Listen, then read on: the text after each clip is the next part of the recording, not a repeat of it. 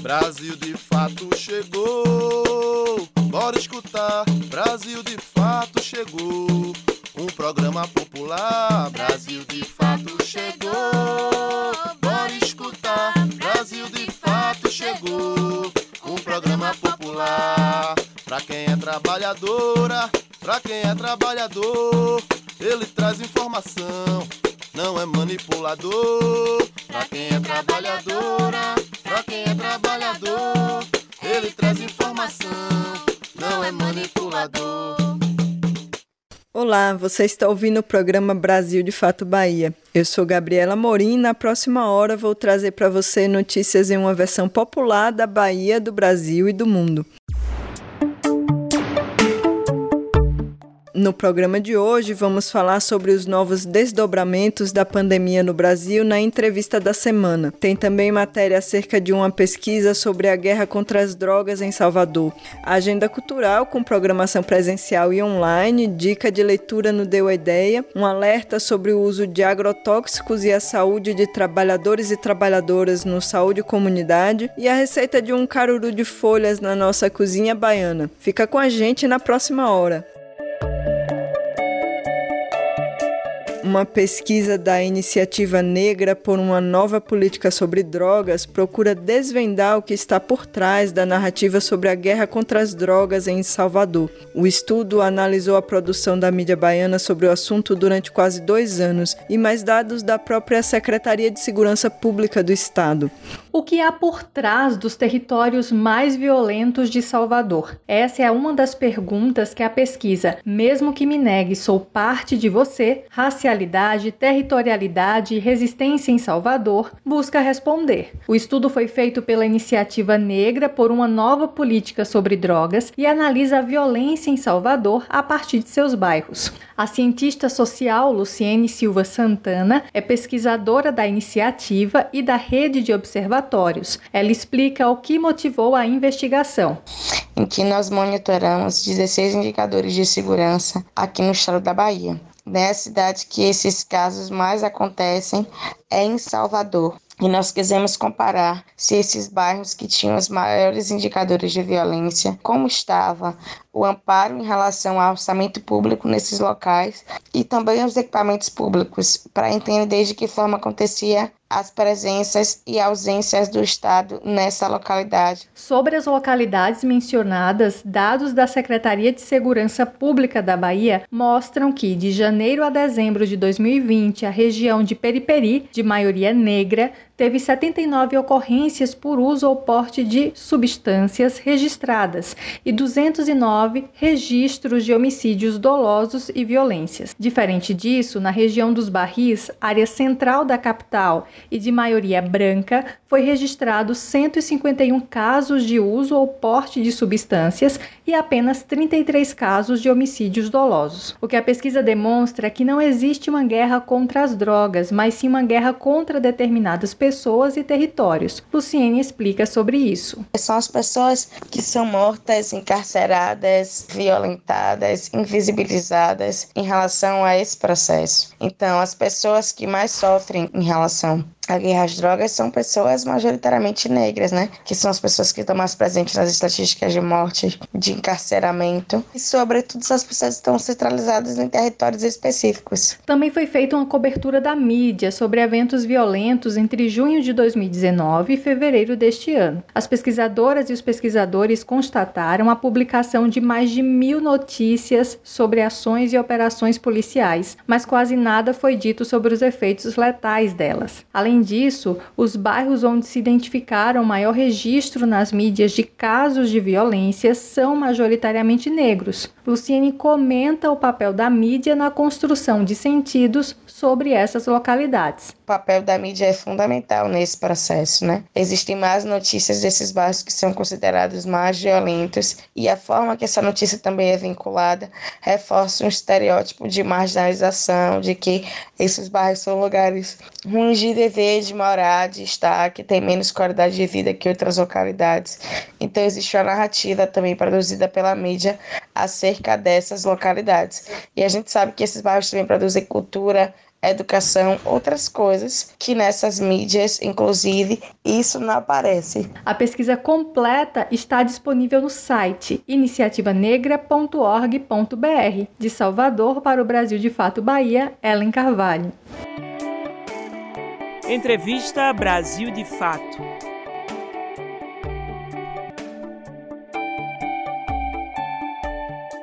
Infelizmente, a pandemia de Covid-19 ainda não acabou. Esta semana, cientistas da África do Sul identificaram e sequenciaram a nova variante, a Omicron.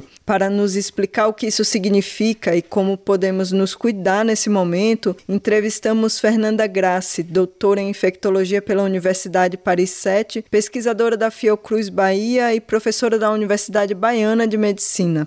Doutora Fernanda, a Europa já tinha dado um alerta sobre a possibilidade de uma nova onda de Covid-19 durante o inverno europeu e agora estamos vendo a chegada de uma nova variante. Ainda corremos o risco de uma nova onda de fato? Ainda existe sim uma possibilidade de uma quarta onda e até de ondas subsequentes. Isso porque a única forma de prever a transmissão do vírus seria através da vacinação. E as taxas de cobertura vacinal, tanto na Europa quanto na América Latina, elas não são ainda suficientes e tem locais no globo em que a taxa de vacinação está muito baixa, como os países africanos, onde menos de 10% da população está vacinada. Então, enquanto não houver uma imunidade imunidade provida pela vacinação em todas as pessoas no mundo, haverá sim sempre a possibilidade de aparecimento de uma nova variante e de uma onda causada por essa variante. O que, que já se sabe sobre essa nova variante, a Omicron? O que se sabe dessa variante Omicron é que ela tem um número de mutações muito grandes, sobretudo na proteína spike. São cerca de 32 mutações nessa região. E isso é muito preocupante porque a maior parte das vacinas se baseiam nessa proteína. Né? Elas foram desenhadas utilizando é, sequências dessa proteína de, do vírus isolado lá em Wuhan. E quando ocorrem essas mutações, nessas né, modificações nessa sequência, como é o caso dessa é, nova variante, pode acontecer eventualmente o escape né, da, das vacinas que foram inicialmente projetadas. Então, então, isso é uma preocupação. Além do mais, modificações é, na sequência de um vírus podem modificar a forma como ele se comporta. Então, por exemplo, levar a uma maior taxa de transmissibilidade, que é o caso para essa variante ômega, né? Ela tem sido é, relatada ter uma taxa de transmissão muito grande, superior à da variante delta. Pode ocorrer também o aparecimento de sintomas clínicos mais graves. Isso ainda não sabemos se é o caso da variante Ômicron. Não sabemos ainda porque precisamos ainda acompanhar os pacientes que foram infectados. Então, por enquanto, é, nós sabemos que ela é mais transmissível, no entanto, sempre bom lembrar que ela foi identificada em um país no qual a taxa de cobertura vacinal é muito baixa e isso favorece a transmissão. Então, nós imaginamos que ela possa realmente ter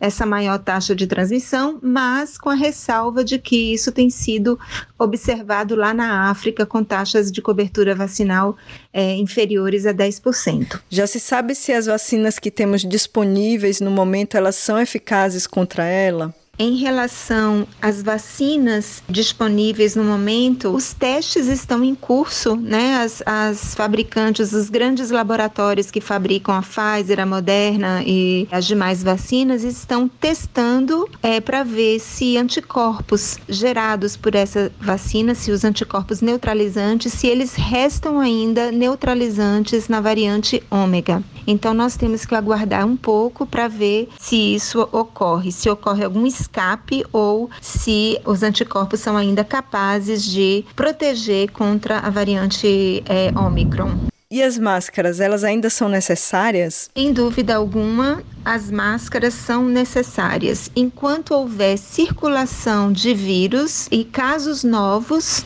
é necessário utilizar máscaras. A vacinação ela não é o único parâmetro para se indicar a flexibilização do uso de máscaras. O que a gente tem que observar é o número de casos novos, sempre lembrando que a vacina não protege completamente contra a infecção, ela protege contra os casos graves. Então, isso significa que, mesmo vacinados, as pessoas podem se infectar e podem transmitir o vírus. Daí a importância de continuar, de manter o uso de máscaras.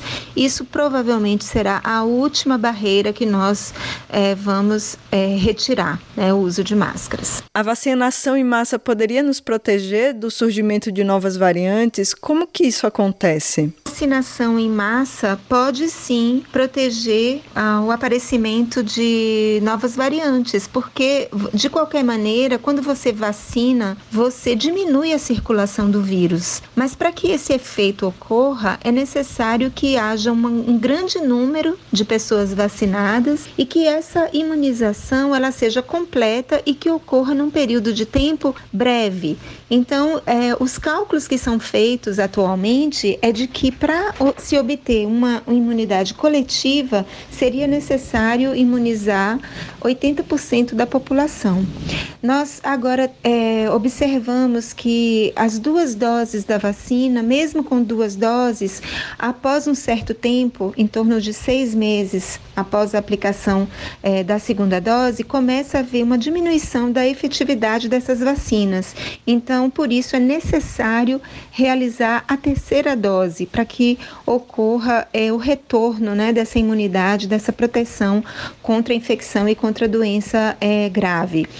É, nós não sabemos ainda por quanto tempo a terceira dose ficará, é, digamos assim, os anticorpos gerados por essa terceira dose permanecerão, né? Então, em relação a vacinações posteriores, vai ser necessário ainda, primeiro, saber se é, quanto tempo a imunidade conferida pela terceira dose resta. E uma outra questão importante também é saber se essa nova variante que surgiu, a Omicron, se ela é sensível aos anticorpos gerados pelas vacinas. Então, no momento, é, são três doses é, que são necessárias para proteger e ainda estamos aguardando os resultados dos testes para saber se as vacinas são ainda eficazes na variante Ômicron. Caso seja preciso uma nova vacina para essa variante, seria necessário recomeçar a vacinação, vacinar toda a população novamente em três etapas? Se for necessário uma vacina para a variante Omicron, provavelmente não será necessário fazer três doses, porque o vírus ele não a, a mutação é, foi numa parte desse vírus. Então, provavelmente será necessário adaptar uma vacina, como está sendo proposto né, pela, é, pela Pfizer, pela Moderna e a AstraZeneca também já anunciou que pode fazê-lo, assim como a Sinovac, mas ainda temos que aguardar os resultados, né? Os resultados dos testes que ainda não foram completados. Mas eu é, acredito que se for necessário aplicar uma, uma nova vacina, uma, dose de reforço adaptada para essa nossa essa nova variante, talvez não seja necessário recomeçar tudo de novo. Mas o coronavírus é realmente um, um vírus novo que tem desafiado bastante a ciência, então não é muito. Nós sempre devemos ter dúvidas, né? Sempre devemos acompanhar e ver o que, é que vai acontecer, como as coisas vão se desenrolar no futuro próximo. Doutora, no mundo ideal, o que nós precisaremos fazer para chegar ao fim da pandemia? Primeira coisa de todas era vacinar rapidamente todas as pessoas, é, fazer com que a vacina chegasse naqueles países que estão com a cobertura vacinal muito baixa.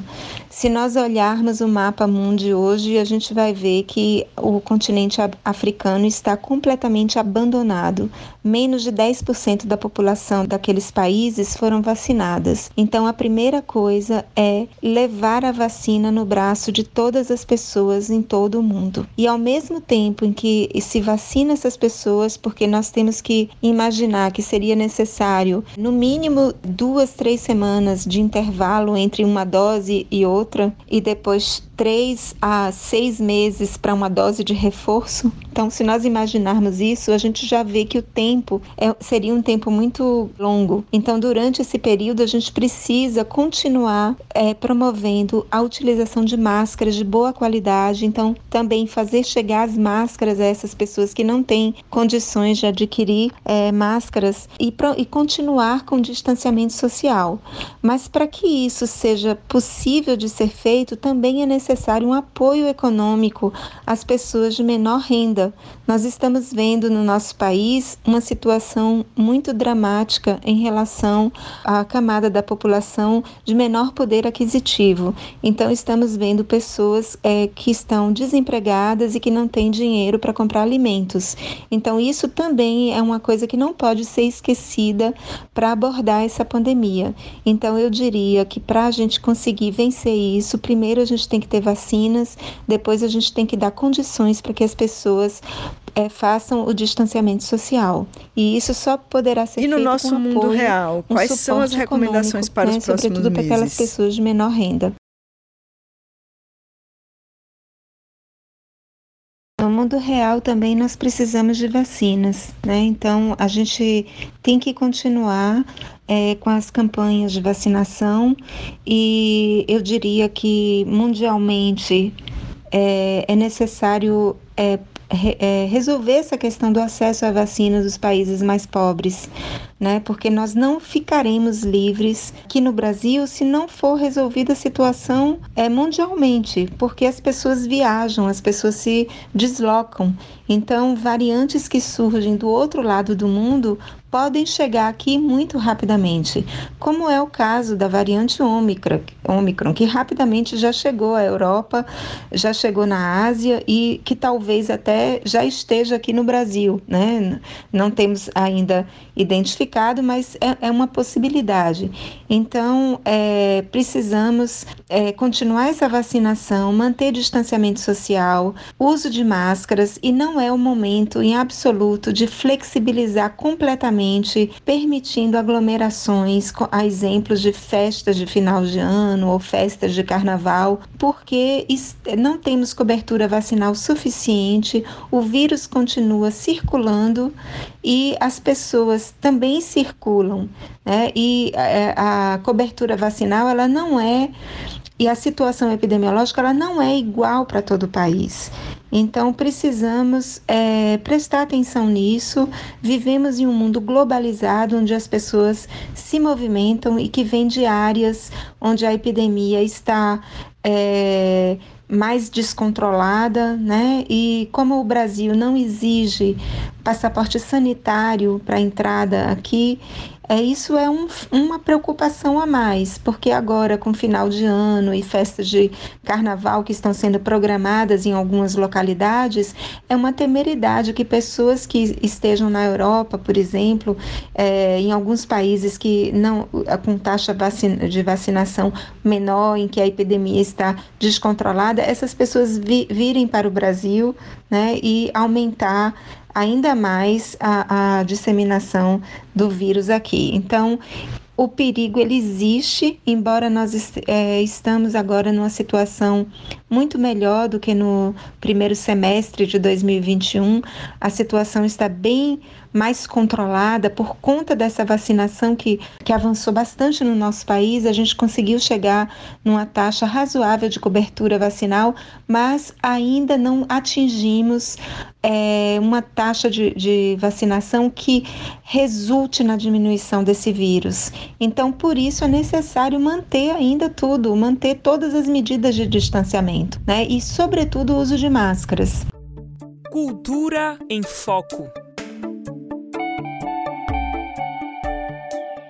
Presta atenção agora que tem muita opção boa na agenda cultural de hoje. Tem festa literária internacional, festival de cinema e de música. E ainda uma notícia importante sobre a permissão para realizar eventos com até 3 mil pessoas em toda a Bahia.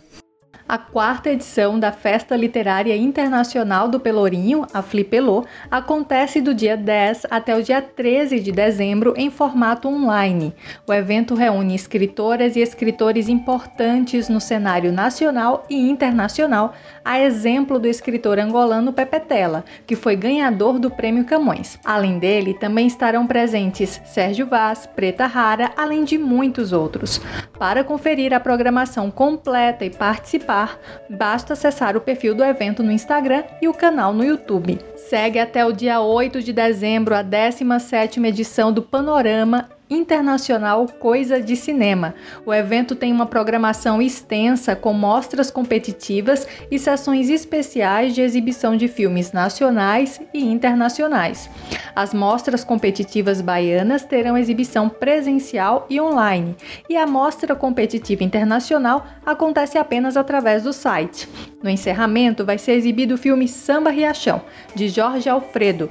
O longa foi vencedor do Festival Brasília de Cinema Brasileiro há 20 anos e celebra a vida e obra do sambista Clementino Rodrigues, o Riachão, que completaria 100 anos em 2021. Os ingressos para as sessões custam R$ 5,00. Nas sessões presenciais que acontecem no Cinema Glauber Rocha, em Salvador, alunos de escolas públicas têm gratuidade. Para conferir toda a programação, acesse panorama.coisadecinema.com.br. A Prefeitura de Juazeiro definiu a ordem de apresentação das 24 canções classificadas para a fase eliminatória do Festival Nacional Edésio Santos da Canção. O evento acontece de 9 a 11 de dezembro na Orla 2 da cidade. Os ensaios com a banda do festival seguem até o dia 8 de dezembro. A expectativa da organização é que seja o melhor festival já realizado. Importante destacar que até o dia 10 de dezembro toda a Bahia tem permissão para realizar eventos com até 3 mil pessoas, respeitando os protocolos sanitários, especialmente o distanciamento social, uso de máscaras e comprovação de vacinação contra a Covid. O último decreto publicado pelo governo prevê também que os municípios com taxa de ocupação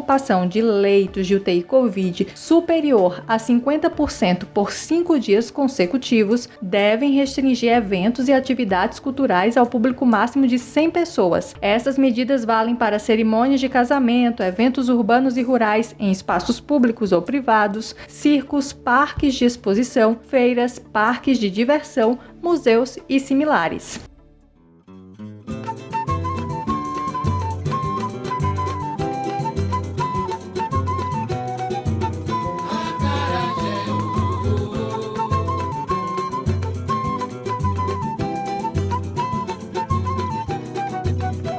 Quem chega na Praça Cairo e olha pra cima, o que é que vê? Vê o elevador Lacerda que vive a subir e a descer.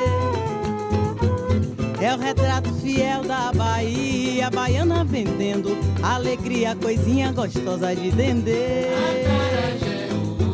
É o retrato fiel da Bahia, baiana vendendo alegria, coisinha gostosa de dendê. Quem chega na Praça Cairo, olha pra cima o que é que vê? Ver o elevador na certa que vive a subir e a descer. É o retrato fiel da Bahia, baiana vendendo alegria, coisinha gostosa de entender. É o retrato fiel da Bahia, baianinha vendendo alegria, coisinha gostosa de entender. Lá na rampa do mercado, saveirinho abarrotado, muito fruto empomucado tudo bom pra se comer. É o retrato fiel da Bahia, baiana vendendo alegria, coisinha gostosa de vender. É o retrato fiel da Bahia, baiana vendendo alegria, coisinha gostosa de vender. Quem chega na Praça Cairo e olha pra cima, o que é que vê? Vê o elevador Lacerda que vive a subir e a descer. É o retrato fiel da Bahia, baiana vendendo alegria, coisinha gostosa de entender. É o retrato fiel da Bahia, baiana vendendo alegria, coisinha gostosa de entender. Lá na rampa do mercado, saveirinho abarrotado, muito fruto e bom bocado tudo bom pra se comer. É o retrato fiel da Bahia, baiana vendendo alegria, coisinha gostosa de vender. É o retrato fiel da Bahia, baiana vendendo alegria, coisinha gostosa de vender. Quem chega na Praça Cairo, olha pra cima o que é que vê? Ver o elevador Lacerda que vive a subir e a descer. É o retrato fiel da Bahia, baiana vendendo alegria, coisinha gostosa de vender. É o retrato fiel da Bahia, baiana vendendo alegria, coisinha gostosa de vender. É o retrato fiel da Bahia, baiana vendendo alegria, coisinha gostosa de vender. É o retrato fiel da Bahia, baiana vendendo alegria, coisinha gostosa de vender.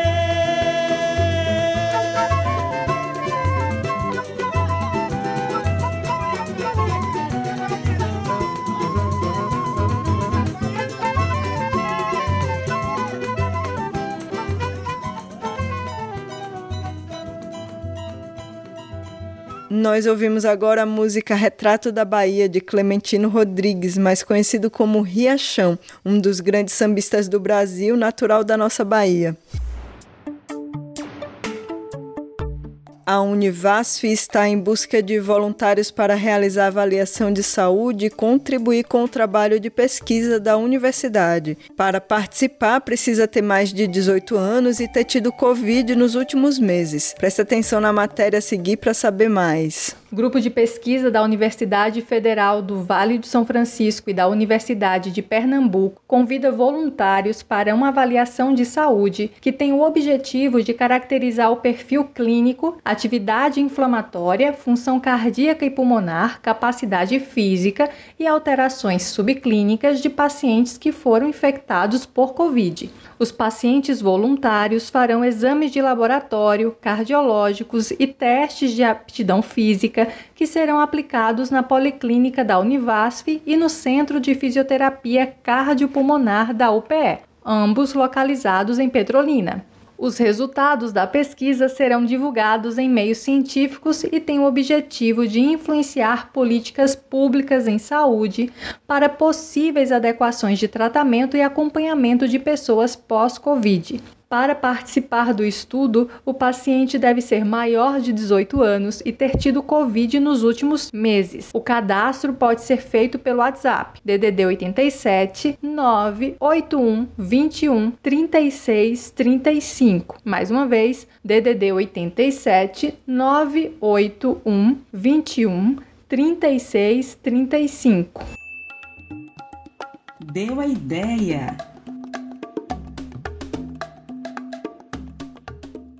A jornalista e antropóloga Mara Vanessa traz para a gente uma indicação de leitura hoje no quadro Deu a Ideia.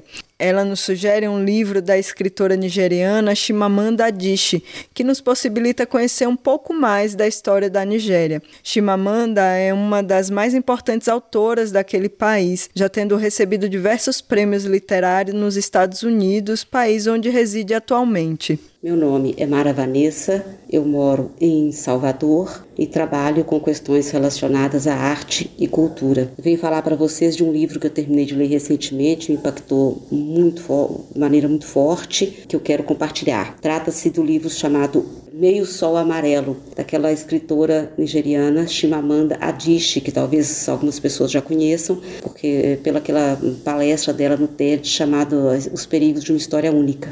Eu já tinha lido também outras coisas da Chimamanda, mas esse livro foi assim, me impactou demais. Ela é uma excelente escritora, consegue narrar a história trazendo uma força vivencial dos personagens que é impressionante. Trata-se da história da Guerra da Biafra, um um país que existiu somente durante três anos, formados por uma minoria étnica do que hoje é a Nigéria, que era a Nigéria antes, tornou Biafra, depois voltou a ser Nigéria. Então tra trata desse, dessa guerra que deixou mais de um milhão de mortos e uma, uma tremenda rastro de fome. Todos nós, quando pensamos, falamos em Biafra, pensamos nisso, né? Ela narra essa história de uma maneira muito linda e muito subjetiva a partir de duas irmãs gêmeas, que são filhas de uma elite nigeriana, um professor universitário revolucionário, também nigeriano, e um inglês que quer ser escritor, mas, sobretudo, a partir de um jovem de uma aldeia que vai ser empregado desde adolescente, ele vai trabalhar com esse professor universitário. Olha, o livro é uma maravilha, a razão do título, meio só amarelo, a gente descobre lendo o livro e eu recomendo muito essa leitura. A Chimamanda é uma grande escritora e nos aproxima mais do que não conhecemos da África. A leitura desse livro ajuda a diminuir a nossa ignorância a respeito de pelo menos uma parte da história desse país que hoje se chama Nigéria, desses povos que habitam a Nigéria e um pouquinho sobre esse imenso e tão profundo continente africano que desconhecemos tanto. Saúde e comunidade um viés popular sobre saúde e bem viver. O último dia 3 foi o Dia Internacional de Luta contra os Agrotóxicos, data em que movimentos sociais do campo, pesquisadores e estudiosos da saúde pública nos alertam sobre os riscos do uso dos agrotóxicos na produção de alimentos no país. A Associação Brasileira de Saúde Coletiva, Abrasco, já em 2012 alertava para a comprovação de numerosos estudos sobre os graves danos provocados à saúde pelo uso desses biocidas e apontavam a ampla parcela da população exposta a eles, como os trabalhadores e trabalhadoras das fábricas de agrotóxicos, da agricultura e da saúde pública, a população do entorno das fábricas e das plantações, além de consumidores desses alimentos contaminados. Edvagno Rios, militante do Movimento dos Pequenos Agricultores na Bahia, nos conta que é frequente os casos de intoxicação direta de camponeses e camponesas que sequer trabalham com agrotóxicos e cita casos recentes em Jacobina e Serrolândia. As grandes empresas que controlam a indústria do veneno dos agrotóxicos, se utiliza dos meios de comunicação para passar para a população de que o, né, esse veneno na produção não causa as consequências graves, né? para a população ou para o meio ambiente. E a gente vê pelo contrário, né? cada vez mais o índice de câncer aumentando no nosso país. Isso porque as pessoas, muitos, né, consomem ali produtos com agrotóxicos. Temos relatos nas comunidades, né, de pessoas que vivem próximo a grandes propriedades que produz né, o monocultivo, seja na produção agrícola ou pastos, né, e utiliza o veneno. Então as pessoas que estão ali próximo, né, elas são atingidas diretamente, né, por meio do vento, o veneno se espalha e chega até a casa das pessoas. E assim as pessoas sofrem ali, né, o, o efeito agudo, que é aquele de imediato, com irritação nos olhos, irritação na pele, é, outras questões que são graves também, né, que o, na utilização do veneno, o solo é contaminado, os rios e as fontes de água são contaminados, né, e as pessoas que vão utilizar daquela água, que seja comunidades ribeirinhas, que seja né, outras fontes de água, é, também elas acaba sendo contaminada né, com esse agrotóxico. E outra questão também que é gravíssima é a pulverização aérea, né? À medida que os grandes proprietários, as grandes empresas né, que produzem monocultivo, eles pulverizam né, com, com um avião, né, ali o, ele despeja o veneno, aquele veneno ele vai também se espalhar né, pelo ar e vai chegar até as comunidades, chegar até as pequenas áreas de produção camponesa, contaminando também é, a sua produção. Então, além desses relatos, né, de, das, desses efeitos mais agudos de imediato ali, nós temos também, né, é, os efeitos crônicos, né, que as pessoas elas acabam ao lidar diretamente com veneno ou consumir produtos com agrotóxicos com veneno, elas estão gerando dentro de si, seu organismo ali, algum tipo de doença, né? Que essa doença, é, esse problema, eles só vão perceber depois de alguns anos e as pessoas ficam com a sua saúde comprometida e por meio, por conta desse, desses agrotóxicos, né, leva as pessoas a óbito, né. Infelizmente, nosso país vivemos muito disso. Então é necessário que a sociedade possa tomar consciência de que lidar diretamente com veneno ou consumir produtos com esse veneno né, não vai trazer benefícios para a sua saúde. Então temos que combatê-lo e defendemos uma produção agrícola né, diversificada, com base na agroecologia, uma produção orgânica, para que possamos alimentar a nação e que as pessoas tenham né, melhor qualidade de vida. Garimpo ilegal na Amazônia tem deixado um rastro de mercúrio nos rios da região, contaminando animais, o solo, os próprios garimpeiros e a população em geral. O Ibama realizou uma operação para desmontar um imenso garimpo ilegal no Rio Madeira esta semana, mas as consequências da utilização do mercúrio ficam no local.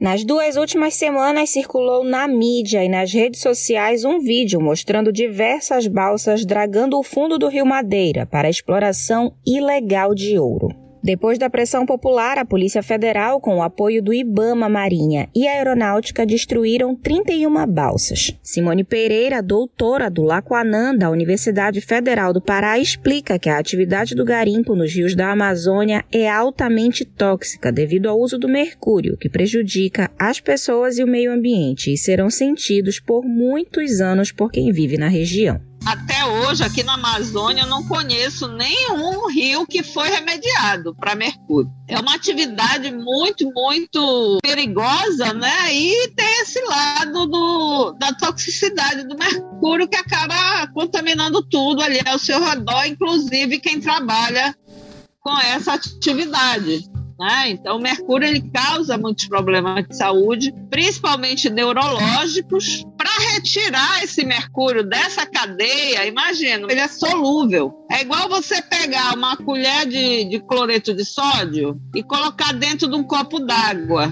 Enquanto ele é sal, você enxerga. Mas quando você bota num copo d'água, você continua a ver o sal? Não, não vê mais. É a mesma coisa o mercúrio reativo. Quando chega no rio, ele chega na forma solúvel. Praticamente impossível você recuperar um rio desse. Você vê muita criança com queda de cabelo, é, problemas de, de é, coordenação motora, né? Que ela fica com aquela tremedeira.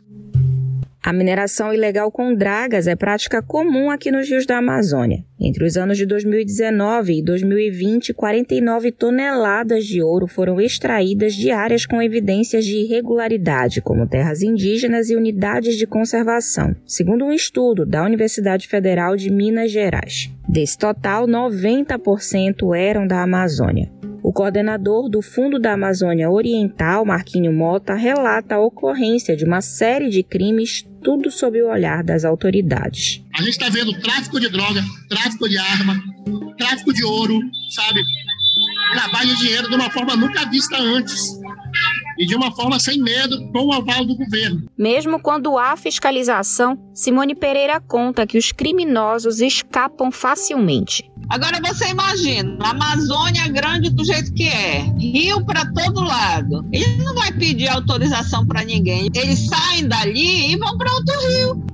Para se ter uma ideia dos 1.800 garimpeiros ilegais que estavam no Rio Madeira nas duas últimas semanas, apenas um foi preso o que torna evidente que eles tiveram acesso às informações de que a operação seria realizada. Apesar de ser ilegal, a atuação dos garimpeiros tem sido cada vez mais destemida, como destaca o coordenador do Fundo da Amazônia Oriental. A pergunta que a gente tem que fazer é quem paga isso? Por exemplo, uma draga dessa, uma balsa daquela lá que estava ouro, não sai por menos de 2 milhões de reais. Quem está pagando isso? O dinheiro não fica na Amazônia, esse dinheiro vai embora, tá dentro do Brasil. Vai para São Paulo e fora do Brasil vai para a Bolsa de Nova York, cara. A coisa é muito grande, é, é a globalização do crime organizado, é isso. Sabe? E aqui encontraram terreno fértil. Então você tem crime atrás de crime acontecendo o tempo todo. E o governo não faz nada, não tem competência, porque não quer ter competência para isso. De Belém, do Pará, da Rádio Brasil de Fato, Catarina Barbosa.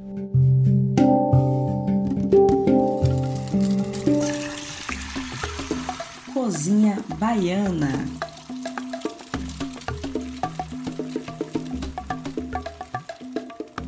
Chega mais na nossa cozinha baiana de hoje. Tem receita e tem história. A receita vem do livro Arte Culinária da Bahia, de Manuel Quirino, e quem nos conta a história dela é Wilson Caetano, antropólogo, professor da Escola de Nutrição da UFBA e babalorixá do Ileobá. A receita do caruru de folhas ou efó é bem simples. Leva um maço de folhas de língua de vaca ou taioba que devem ser escaldadas em água quente e depois escorridas. À parte você vai triturar ou esmagar num pilão de pedra cebola, sal, pimenta malagueta seca e camarão seco. Tudo isso vai para a panela com azeite de dendê e depois acrescente as folhas escaldadas e pronto. O efó pode ser servido, por exemplo, com peixe frito. Agora preste atenção na história sobre o prato que nos conta Wilson Caetano. É o efó, uma das iguarias da cozinha africana no Brasil. Noticiada pelo professor de grego Luiz Vilhena, já nos finais do século XVIII, nas ruas da cidade de Salvador, a preparação feita à base de folhas que, após cozidas, são temperadas com azeite de dendê, cebola, camarão e pimenta, aparece ao lado de outras que vão compor a chamada cozinha baiana. Também chamada caruru de folhas, pode ser feita com outras plantas como o bredo, a língua de vaca, a mostarda e o agrião, dentre outras. Mas os africanos teriam popularizado a sua preparação com a taioba, segundo informações de Manuel Querino. Ainda hoje, come-se caruru de folhas em ocasiões especiais em certos lugares, como o recôncavo baiano, em momentos de passagem. É o efó um dos símbolos de nossa identidade, dessa identidade negra africana que foi construída e reconstruída no Brasil. Essa identidade que nós, homens e mulheres negros, cada dia vamos fortalecendo através de uma comida que nos representa e que nos remete a este continente que tem tantas histórias para nos contar, tantas histórias para nos dizer a partir de vivências desses homens e mulheres que estão presentes entre nós. E agora começa o nosso giro pelo Nordeste. Hoje vamos falar sobre as festas de final de ano canceladas em várias capitais do Nordeste, a luta de quilombolas cearenses para a titulação de suas terras tradicionais, as histórias sobre um cuscuz de produção agroecológica da Paraíba e as mobilizações na luta contra a AIDS. Começa agora o Nordeste em 20 minutos.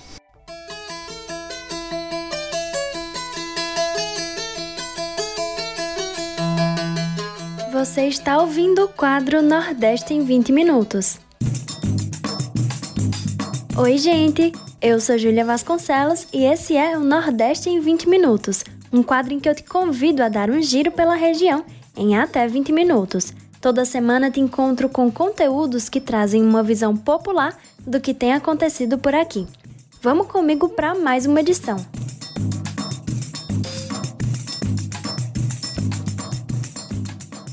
Bom, chegamos no final do ano e depois de tanto tempo de pandemia surgiu toda uma expectativa sobre as festas de Réveillon. Com o avanço da vacinação e a queda de números de mortos no Brasil, há uma sensação de que as coisas estão melhorando. Mas nos últimos dias, um novo elemento levantou preocupação: a variante Omicron. O Instituto Adolfo Lutz confirmou em novembro dois resultados positivos para essa variante aqui no Brasil os dois casos são de um homem de 41 anos e uma mulher de 37 que vieram da África do Sul e desembarcaram em São Paulo. Diante da incerteza dos riscos da nova variante, várias capitais de todo o país começaram a cancelar a festa de Réveillon, e a maioria do Nordeste.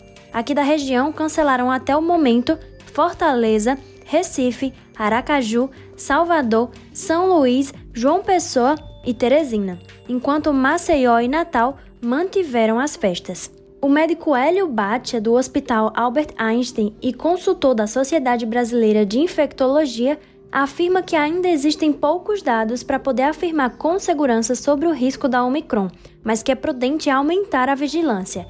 Ele diz que, abre aspas, nós temos uma variante e isso nos faz ver que a guerra ainda não acabou.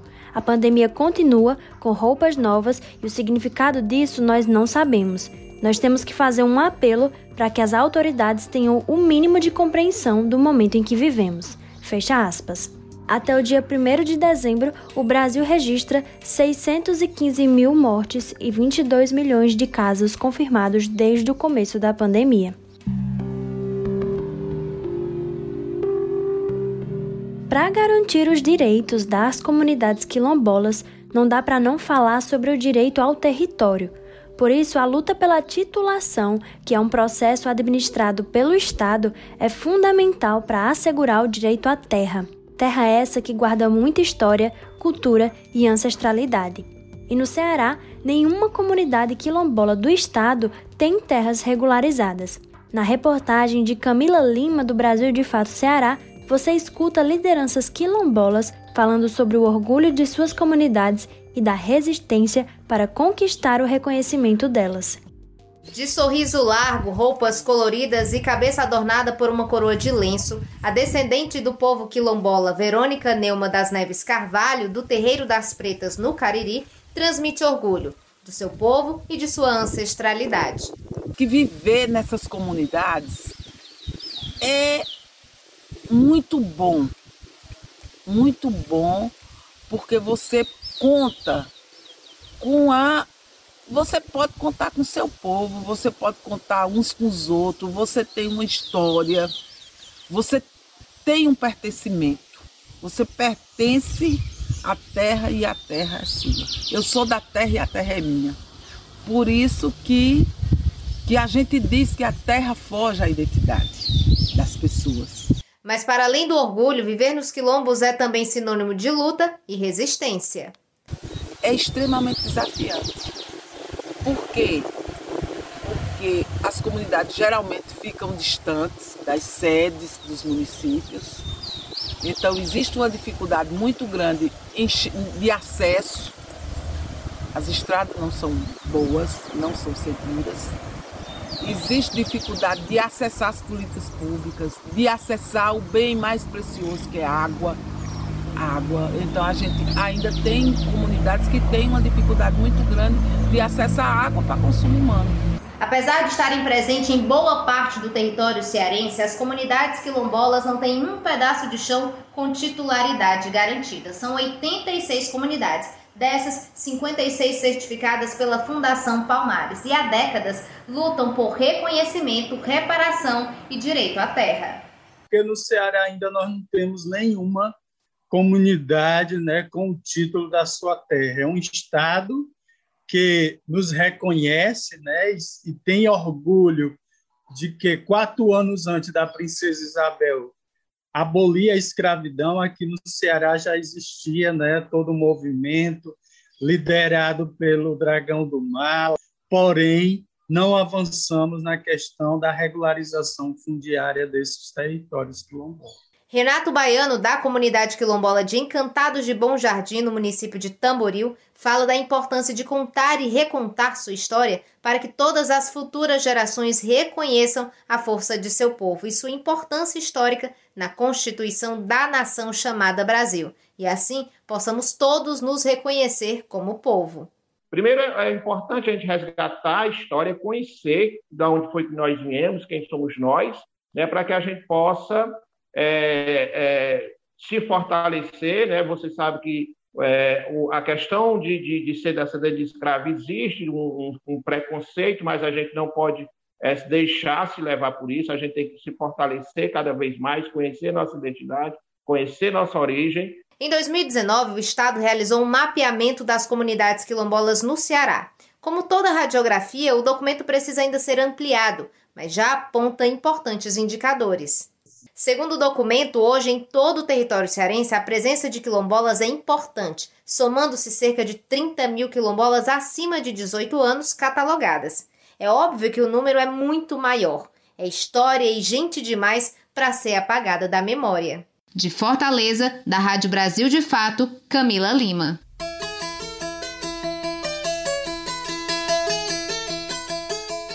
Agora eu trago história bonita para vocês. Quem é do Nordeste tem um carinho especial pelo cuscuz, né? Não tem para onde correr. E aqui na região, experiências agroecológicas fazem o cuscuz ainda mais especial e significativo. O momento agroecológico de hoje te leva para Paraíba para conhecer o flocão da paixão. A produção é feita com as sementes da paixão, espécies crioulas que guardam saberes e propostas camponesas. Acompanha com Daniel Lamy, do Recife.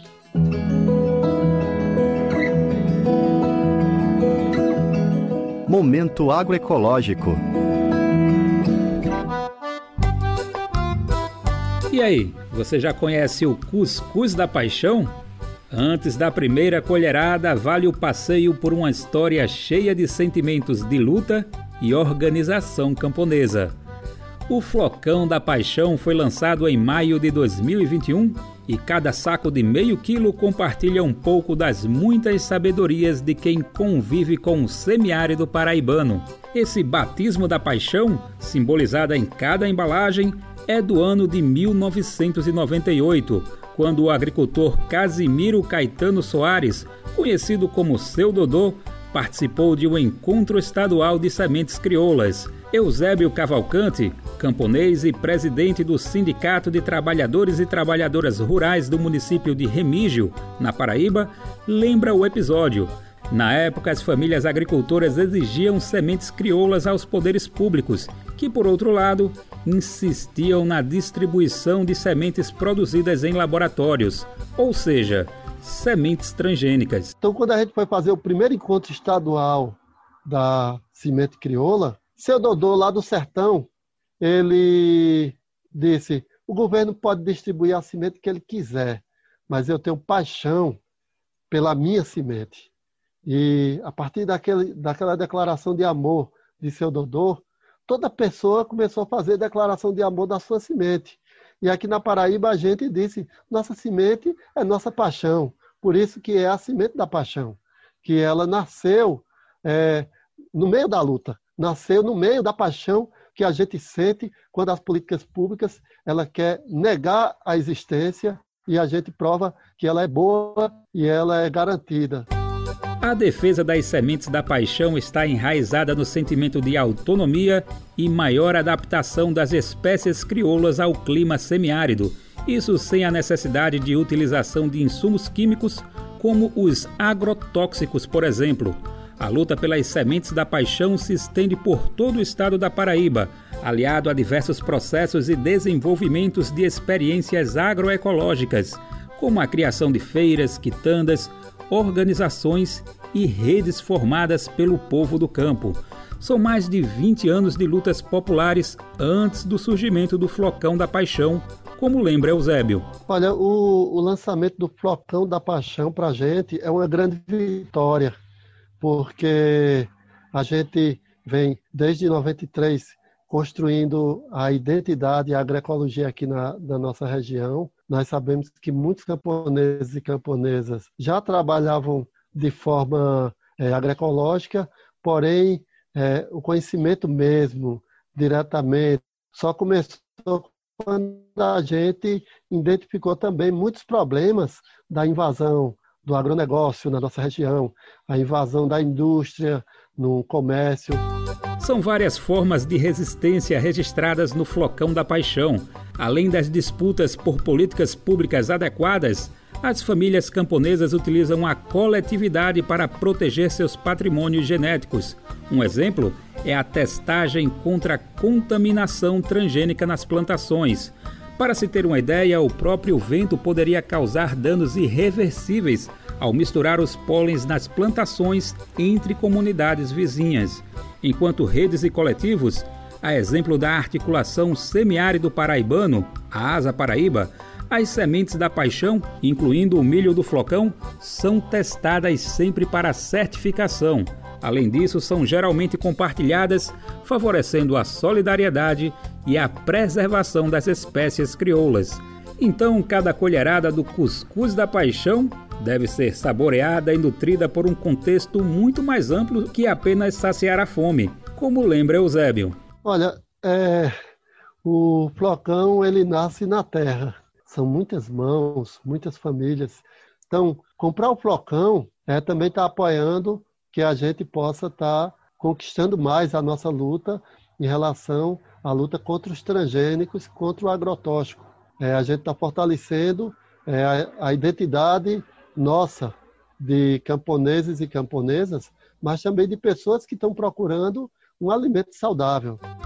É por isso mesmo que Eusébio celebra não apenas o flocão, mas toda a luta coletiva de camponeses e camponesas. Homem e mulher tão forte como as plantas do sertão, guardando água e alimento para a hora que tem precisão. Quem come sabe que na mesa tem as mãos do agricultor alimenta toda a cidade, até a mesa do doutor. Por enquanto, o Flocão da Paixão está sendo comercializado em feiras e estabelecimentos nos estados da Paraíba e de Pernambuco. Para conferir os endereços, basta buscar a versão online desta matéria na seção Momento Agroecológico. Isso no site brasildefato.com.br barra Rádio Agência. Do Recife, da Rádio Brasil de Fato, Daniel Lamir. Resgata o saber nativo, seu ponto de libertação. Viva o agricultor, de geração em geração. Viva a semente da paixão. E você sabia que dezembro é um mês muito importante para as pessoas que convivem com HIV e AIDS? É sobre isso o Vozes Populares de hoje. Eu conversei com Nancy Ferreira, integrante do GTP, Grupo de Trabalhos em Prevenção Positivo. Você vai conhecer mais sobre o trabalho desta ONG e saber sobre o que tem programado para o mês de dezembro. Confere!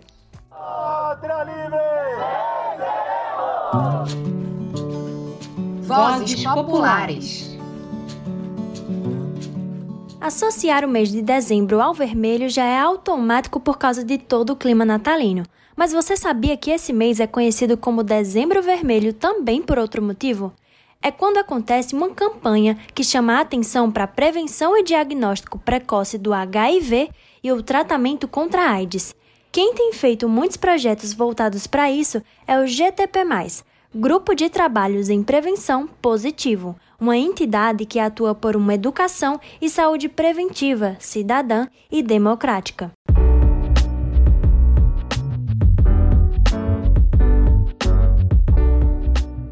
Ainda nesse mês, o GTP completa 21 anos.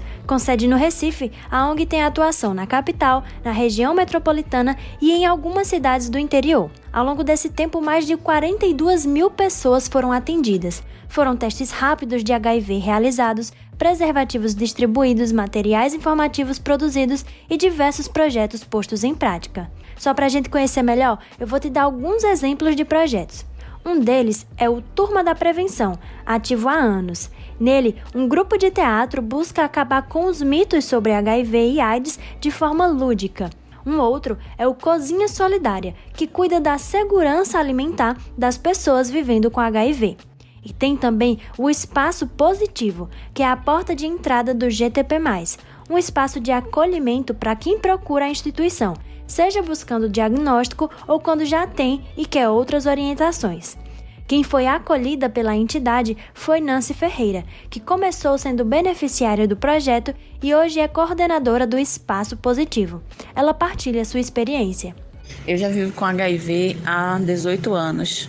No início, quando eu descobri que era uma pessoa vivendo com HIV, eu fui acolhida pelo GTP. O GTP foi a minha primeira casa né, e única casa de acolhimento nesse sentido, né, de, de instituição, de me mostrar todo esse mundo, né, de luta, de estar tá viva, né, de, de poder ser uma pessoa comum, trabalhar, estudar e fazer meu tratamento, né, porque o maior medo das pessoas, né, que descobrem que vivem com HIV é o fato de, de virar uma pessoa doente, dependente da doença.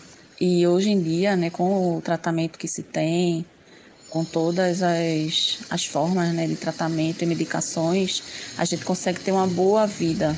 Durante todos esses anos, o GTP tem sido para Nancy e diversas outras pessoas vivendo com HIV um espaço de acolhimento independente de raça, gênero ou realidade social.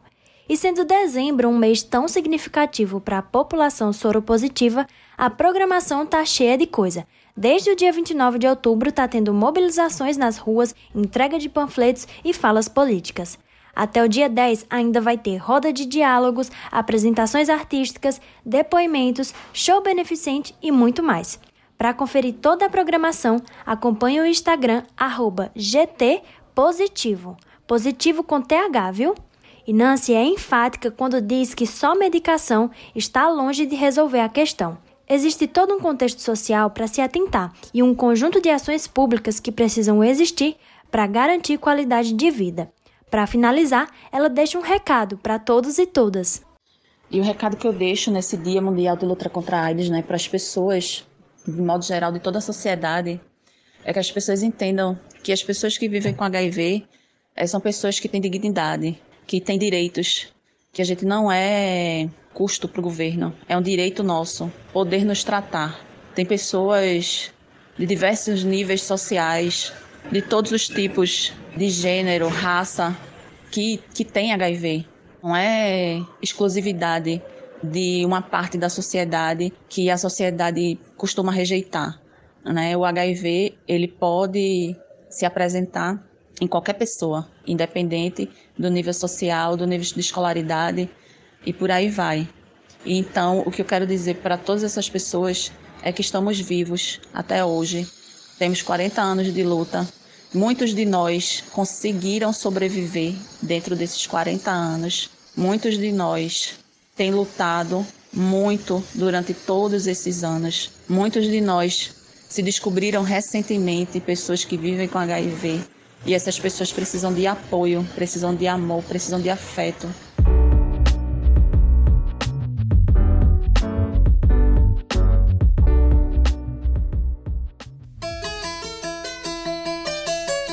Nordeste em 20 minutos chegou ao fim, mas eu espero você aqui comigo na próxima semana, tá bom? Um beijo, tchau, tchau e até o próximo quadro.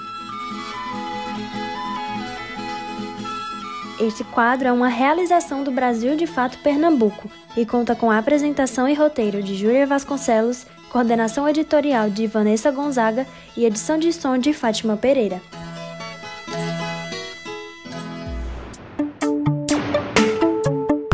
Hoje ficamos por aqui. Se você quiser entrar em contato conosco, enviar suas sugestões, manda uma mensagem para o WhatsApp 75998439485. Participaram deste programa Ellen Carvalho e Alfredo Portugal na produção e reportagem, Flávia Santos na edição, Jamília Araújo, Júlia Vasconcelos, Gabriela Álvares e Catarina Barbosa na reportagem, eu, Gabriela Morim, na locução e roteiro, e todo o coletivo que constrói o Brasil de Fato Bahia. Nós ficamos por aqui até o próximo domingo.